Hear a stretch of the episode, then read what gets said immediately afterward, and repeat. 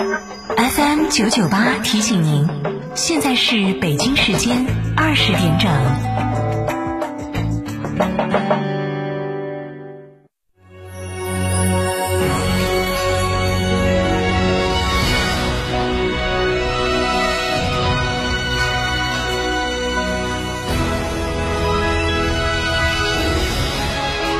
成都的声音 FM 九九点八，成都电台新闻广播。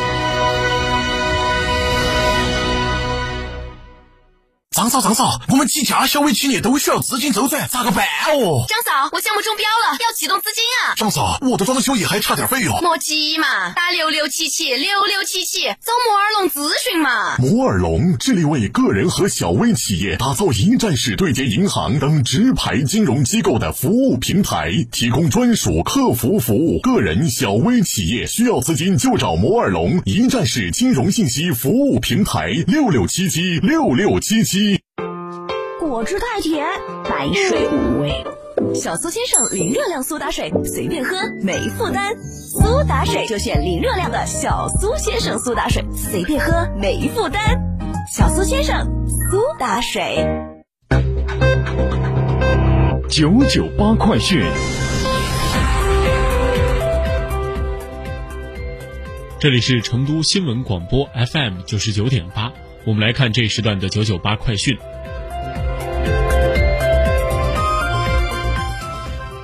首先来看本地消息，今天四川省第三批援助湖北医疗队医护人员和物资乘坐三 U 八幺零幺次航班奔赴武汉。此次运输任务由四川航空承运，直飞机长是中国民航英雄机长刘传健，他是主动申请直飞本次航班。本次航班十六点起飞，十八点抵达武汉。截至目前，四川省已经有两批援鄂医疗队飞抵武汉，均由四川航空直飞。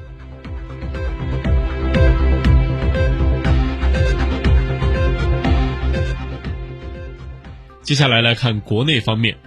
根据国家卫健委官网今天发布的消息，国务院应对新型冠状病毒感染的肺炎疫情联防联控机制发布关于设立应对疫情心理援助热线的通知，要求各地设立应对疫情心理援助热线，每条热线至少开通两个座席，结合本地公众需求，提供二十四小时免费心理服务。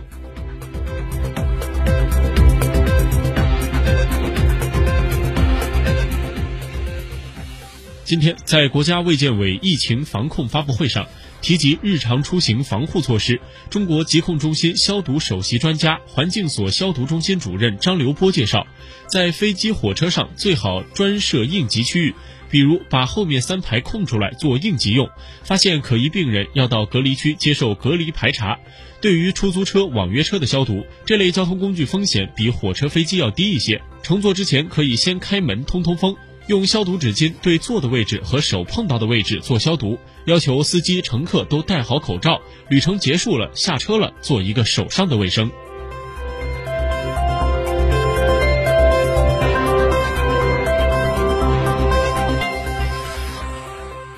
工信部今天召开新闻发布会，介绍八四消毒液、手消液和百分之七十五的医用酒精，从目前供给能力来讲，是完全可以满足需求的。据统计，目前我国消杀企业四百三十三家，其中八四消毒液企业九十五家，平均开工率目前仅为百分之六十，日产量一千五百七十九吨，另有库存一千九百零八吨。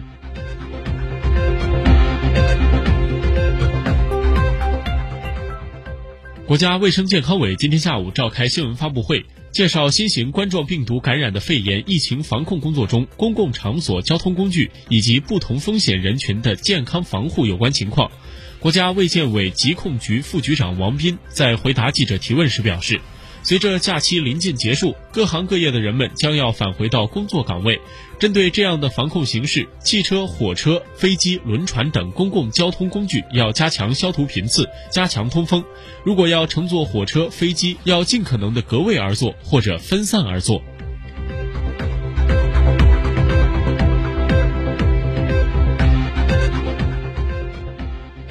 针对近日在确诊患者粪便中检测到新型冠状病毒，中国疾控中心传染病处研究员冯路钊今天在国家卫健委发布会上回应，这说明病毒可以在消化道存在，但是否通过粪口传播，还是通过含有病毒的飞沫形成气溶胶的方式再传播，需要我们进一步的证实。新型冠状病毒传播的主要途径还是以近距离的飞沫传播、间接接触传播为主，但这些现象也提示我们勤洗手。的重要性。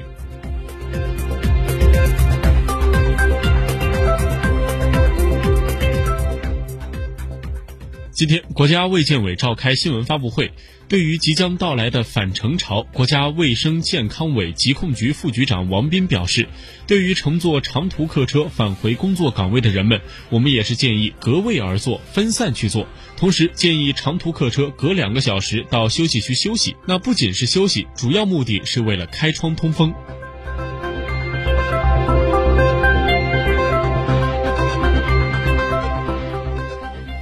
针对返程务工人员应该如何防护感染新型肺炎，中国疾控中心传染病处研究员冯路钊今天在国家卫健委发布会上表示，务工人员返程前应先做好体温测量，有可疑症状的先不要返程。同时，返程过程中也要做好个人的防护，用工单位要在进行上岗前进行体检。他同时建议，用工单位应加强通风，配备洗手液、手消毒剂等。如果在密闭环境上班，建议戴口罩。建议各单位错峰吃饭。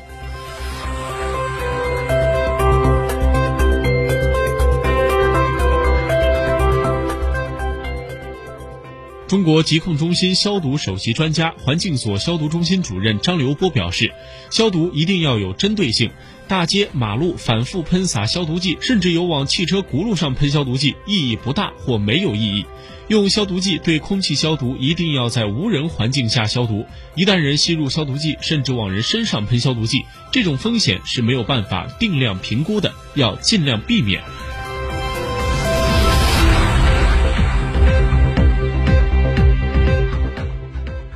国家卫健委日前召开发布会，介绍新型冠状病毒感染的肺炎疫情防控中，孕产妇、婴幼儿和托育机构的健康防护情况。首都医科大学附属北京儿童医院急诊科主任王全指出，家长一定要买适合孩子的儿童专用口罩佩戴，千万不要用大人的口罩代替孩子的口罩，因为这样实现不了防控作用，并且一岁以下的孩子不太适合戴口罩。在这种情况下，唯一能做好的就是家长的防护，间接保护孩子，另外减少孩子的外出。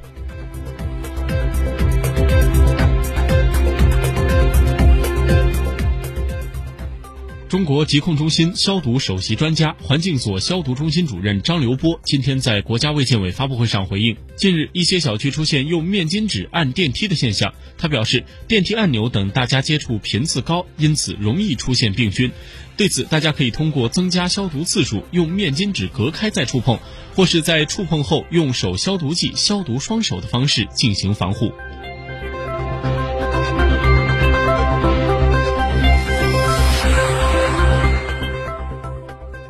接下来把目光转向国际方面。当地时间二月二号，山火逼近澳大利亚首都坎培拉。坎培拉所在的澳大利亚首都领地紧急服务局局长表示，接下来的二十四个小时或将是坎培拉在这次山火季中最具挑战性的二十四小时。据英国广播公司今天报道，目前正在坎培拉南部肆虐的山火仍然未得到有效的控制。澳大利亚首都领地百分之二十的。